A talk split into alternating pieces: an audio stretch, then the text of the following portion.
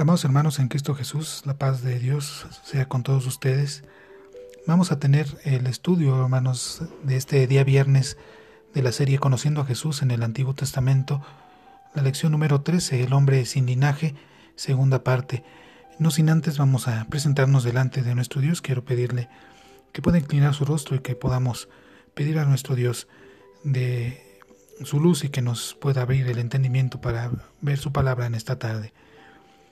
Bendito Padre Celestial, que moras en el cielo, Señor, te agradecemos, bendito Padre, las bendiciones que nos das, la vida, Señor, y el concedernos poder abrir, Señor, tu palabra en esta tarde, poder ser enseñado, Señor, por ella, y poder, Señor, eh, tener bendición de este alimento espiritual en este día.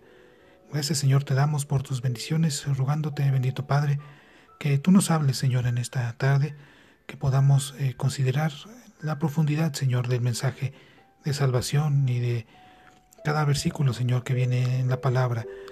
Te rogamos, Señor, que nos bendigas y que nos permitas, Señor, tener estos momentos de reflexión por Jesucristo, Señor y Salvador nuestro.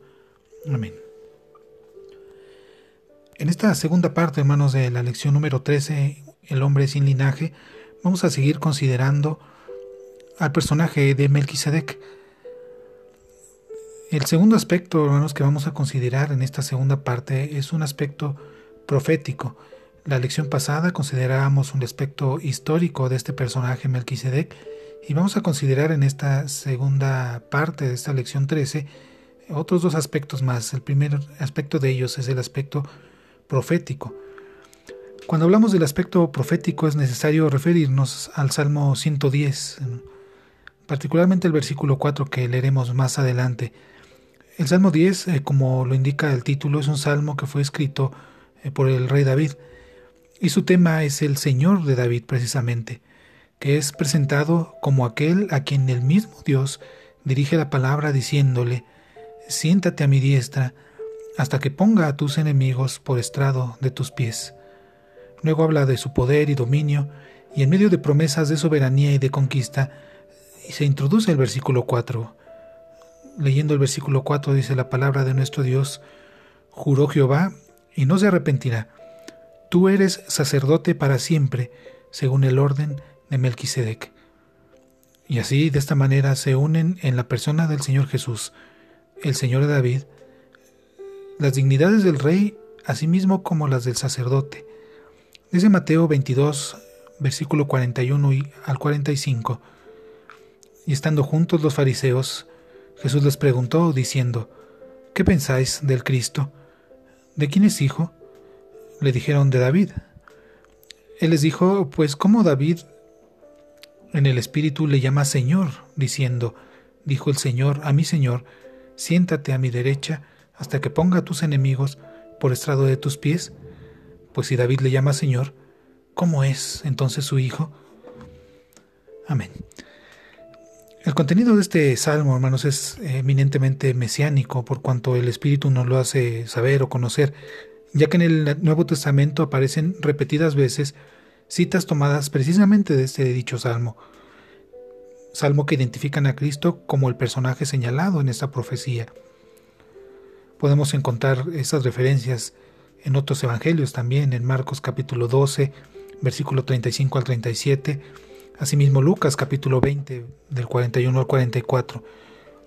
Incluso la misma aplicación hace el apóstol Pedro en su primer discurso pronunciado en el día del Pentecostés, hablando de él como el Mesías resucitado. Dice el libro de los Hechos capítulo 2 versículo 32 al 36. A este Jesús resucitó Dios, de lo cual todos nosotros somos testigos. Así que exaltado por la diestra de Dios y habiendo recibido del Padre la promesa del Espíritu Santo, ha derramado esto que vosotros veis y oís. Porque David no subió a los cielos, pero él mismo dice, dijo el Señor a mi Señor, siéntate a mi diestra, hasta que ponga a tus enemigos por estrado de tus pies. Sepa pues ciertísimamente toda la casa de Israel, que a este Jesús a quien vosotros crucificasteis, Dios la ha hecho Señor y Cristo. En esta profecía confiaban los judíos, puesto que algunos de ellos creían que iba a cumplirse en el mismo tiempo en que Cristo prometido naciera en Belén. Lucas 2, capítulo 25, eh, versículo 25, perdón, al 38, eh, viene el relato eh, donde es visto por el anciano Simeón. Y es interesante notar precisamente las palabras del anciano Simeón registradas en Lucas 2, porque han visto mis ojos tu salvación. Palabras dichas del ungido del Señor. Asimismo, en este mismo pasaje, el testimonio proclamado por la profetisa Ana, dice la palabra que hablaba del niño a todos los que esperaban precisamente la redención en Jerusalén. Esta esperanza puesta de manifiesto expresaba la creencia por parte de algunos judíos de que en aquellos días aparecería el Salvador con poder para liberar al pueblo hebreo del dominio de sus opresores y establecería su reino de justicia y paz. Pero sabemos lo que ocurrió cuando el Señor Jesús se manifestó. No se cumplió lo predicho acerca del rey.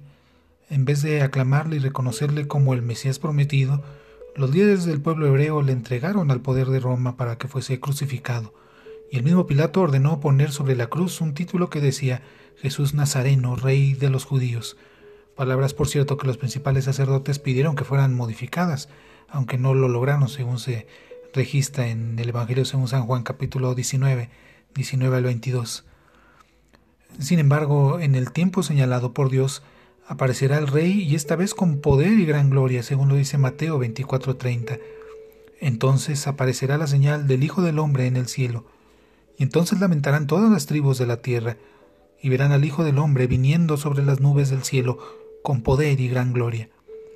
Vencerá a sus enemigos, y como Rey de Reyes y Señor de Señores, establecerá su reinado mesiánico. Apocalipsis lo menciona también en el capítulo 20, eh, versículo 6. De esta forma se cumplirá entonces lo profetizado en este Salmo 110, de la misma manera que se cumplió lo prefigurado en Melquisedec bajo los nombres que ya mencionamos la lección pasada como Rey de Justicia y Rey de Paz. De esta manera eh, se, cumple lo, profetizado en este salmo. Melquisedec es pues entonces ese tipo o figura del Hijo de Dios, al cual fue, como dice Hebreos 7.3, hecho semejante. Dice la palabra de nuestro Dios en este texto, sin padre, sin madre, sin genealogía, que ni tiene principio de días ni fin de vida, sino hecho semejante al Hijo de Dios, permanece sacerdote para siempre. Dos veces se le denomina rey y luego también se le denomina sacerdote. Y esto en particular es lo que diferencia de Aarón, que no fue precisamente rey, pero el Señor Jesús es ambas cosas, porque como rey tiene dominio, ya que Él es, eh, como dice Romanos 9:5, es Dios sobre todas las cosas, y también como sacerdote hace posible que nosotros nos podamos acercarnos a Dios. Dice Hebreos 5, versículos 5 al 6, así tampoco Cristo se glorificó a sí mismo haciéndose así tampoco Cristo se glorificó a sí mismo haciéndose sumo sacerdote, sino el que le dijo, tú eres mi hijo, yo te he engendrado hoy, como también dice en otro lugar, tú eres sacerdote para siempre, según el orden de Melquisedec. Por lo tanto, el Señor Jesús es el Rey y Señor de gloria, como también lo menciona el Salmo 24, 7, 1 Corintios 2, 8, y también es gran sumo sacerdote. Dice Hebreos capítulo 4, versículo 14, por tanto, teniendo un gran sumo sacerdote que traspasó los cielos, Jesús, el Hijo de Dios, retengamos nuestra profesión. Jesús es entonces Rey y Señor de gloria y también, aunado a esto, un gran sumo sacerdote, porque no tenemos un sumo sacerdote que no pueda compadecerse de nuestras debilidades, continúa en Hebreos, sino uno que fue tentado en todo según nuestra semejanza, pero sin pecado. Acerquémonos pues confiadamente al trono de gracia, para alcanzar misericordia y hallar gracia para el oportuno socorro. No vemos en las escrituras a nadie más, excepto a Melquisedec, en quien los dos oficios de rey y sacerdote aparezcan de esa forma conjugados. Es por esto que se dice de él que fue hecho semejante al Hijo de Dios, como ya leímos en Hebreos 7.3. El tercer aspecto que consideraremos acerca de Melquisedec es finalmente un aspecto doctrinal. La citada carta que hemos leído a los hebreos tiene como tema principal al Señor Jesús, el Hijo de Dios, en su calidad de sacerdote, dándole este título en varios pasajes de la misma manera. Sacerdote, como lo menciona en el 5, versículo 6, gran sacerdote se menciona en el 10, versículo 21, sumo sacerdote en el capítulo 2, versículo 17, gran sumo sacerdote en el 4, versículo 14. Ya nos hemos referido al doble título de rey y de sacerdote, y es notable que en Génesis 14, 18, por primera vez en las Escrituras, se haga mención de la palabra sacerdote precisamente. Muchos siglos más tarde, en la epístola a los Hebreos, se interpreta este epígrafe como perteneciente de forma muy particular a aquel a quien le corresponde por antonomasia y que lo lleva para siempre. En Hebreos 7, versículo 24 leemos que tiene un sacerdocio inmutable, es decir, inalterable, irrevocable, inviolable. Este título pertenece al Señor Jesús a perpetuidad y de manera exclusiva, porque Él no puede morir jamás, pues es quien vive, vive para siempre. Dice Apocalipsis 1, 17 y 18, cuando le vi, caí como muerto a sus pies, y Él puso su diestra sobre mí, diciéndome, no temas, yo soy el primero y el último, el que vivo y estuvo muerto, mas he aquí que vivo por los siglos de los siglos. Amén. Y tengo las llaves de la muerte y del Hades. Amén. De este sacerdocio entonces de Melquisedec podemos aprender cinco cualidades esenciales. La primera era un sacerdocio de justicia, era un sacerdocio de paz, era un sacerdocio regio, era un sacerdocio personal y también era un sacerdocio eterno. Y estas características singulares son las que diferenciaban el sacerdocio según el orden de Melquisedec del sacerdocio levítico o ordinario. Es innegable que aquellos reyes hebreos habían conocido a Cristo como Salvador y Señor desde hacía cierto tiempo. Y según el pasaje de Hebreos, versículo 11 y 14 del capítulo 5, debieran haber sido capaces de poder enseñar a otros. Sin embargo, parece que ellos mismos necesitaban ser instruidos en las cosas más elementales acerca de la fe.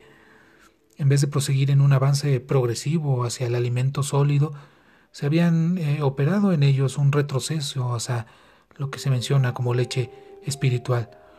De ahí que se les censuró por su inhabilidad para la palabra de justicia, dice Hebreos 5.13.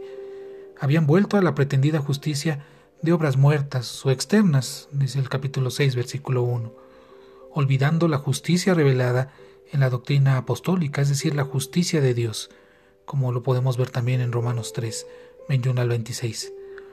De esta forma continuaban siendo niños en la fe, anclados en un infantilismo espiritual, alimentándose de los primeros rudimentos, y por ello estaban débiles y eran incapaces de poder recibir lo difícil de, de explicar, como dice Hebreos 5.11. Ahora bien, en cuanto a nosotros, los cristianos de hoy en día, la pregunta es si podemos decir que tenemos, eh, por el uso de los sentidos ejercitados en el discernimiento del bien y del mal, si hemos alcanzado la madurez que se menciona en Hebreos 5:14 y preguntarnos cómo se desarrolla esa costumbre de discernir, ¿verdad?, eh, el bien y el mal, alcanzando esa madurez, cómo se desarrolla en nosotros. La costumbre es un hábito que se cultiva por el estudio concienzudo de la palabra de Dios. Es entonces, solo entonces, cuando vemos a Cristo, donde anteriormente no lo veíamos, como lo estamos descubriendo en esta serie de estudios en pasajes del eh, Antiguo Testamento donde vamos viendo que Cristo está ahí, que está eh, reflejado, ¿verdad?, en, sombras, en tipos. Y esto es porque la sencilla razón es que Él es el tema principal. No solamente es el tema principal en la carta a los hebreos, no solamente es la carta, eh, el tema principal, perdón, en, en los evangelios, no es solamente el tema principal del Nuevo Testamento, sino de toda la escritura en su conjunto, desde el Antiguo Testamento. Y si Cristo ese era el tema, es perdón, el tema principal, el tema central de la Biblia, su resurrección es también el acontecimiento central del tiempo, y es que el Cristo resucitado, ensalzado y glorificado es el centro único alrededor del cual giran todos los pensamientos, promesas y propósitos de Dios. Concluyo con Apocalipsis nuevamente 1, 17 al 18, cuando le vi caí como muerto a sus pies. Y él puso diestra sobre mí, diciéndome, no temas, yo soy el primero y el último, y el que vivo y estuve muerto, mas he aquí que vivo por los siglos de los siglos. Amén. Y tengo las llaves de la muerte y del Hades. El Cristo resucitado, ensalzado y glorificado es el centro único alrededor del cual giran todos los pensamientos, todas las promesas y los propósitos de Dios. Amén. Bendito Padre Santo, gracias Señor te damos por tu palabra, gracias te damos Señor porque nos permites ser enseñados Señor por la Escritura y abre Señor nuestro entendimiento, abres nuestra mirada Padre para poder seguir viendo Señor en aquellos pasajes quizás pasados por alto. Nos permites, bendito Padre, poder ver la imagen, la figura de tu Hijo muy amado, Cristo Jesús, nuestro Salvador, nuestro Señor. Y nos asombra, bendito Padre, la profundidad, Señor, de tu palabra y la profundidad y la belleza de la obra única y preciosa de Cristo en la cruz. Te agradecemos, bendito Padre, por permitirnos, Señor, acercarnos a tu palabra y poder, Señor, seguir siendo enseñados por ella en estos tiempos de dificultad. Te agradecemos, Señor, por tu palabra y que nos sigas, Señor, hablando, nos sigas enseñando, nos sigas mostrando, Señor, la belleza del Evangelio, la belleza, Señor, de la obra preciosa de Cristo Jesús. Gracias, Señor, te damos por esta bendición, rogándote, bendito Padre, que este material sea de crecimiento, de bendición, Señor, para todo aquel que lo pueda acceder, Señor, y pueda escucharlo. Gracias, Señor, te damos por esta bendición, Padre, por Jesucristo, nuestro único y suficiente Señor, Salvador, al cual sea la honra y la gloria por los siglos de los siglos. Amén. El Señor les bendiga y sea con ustedes, hermanos. Paz a vos.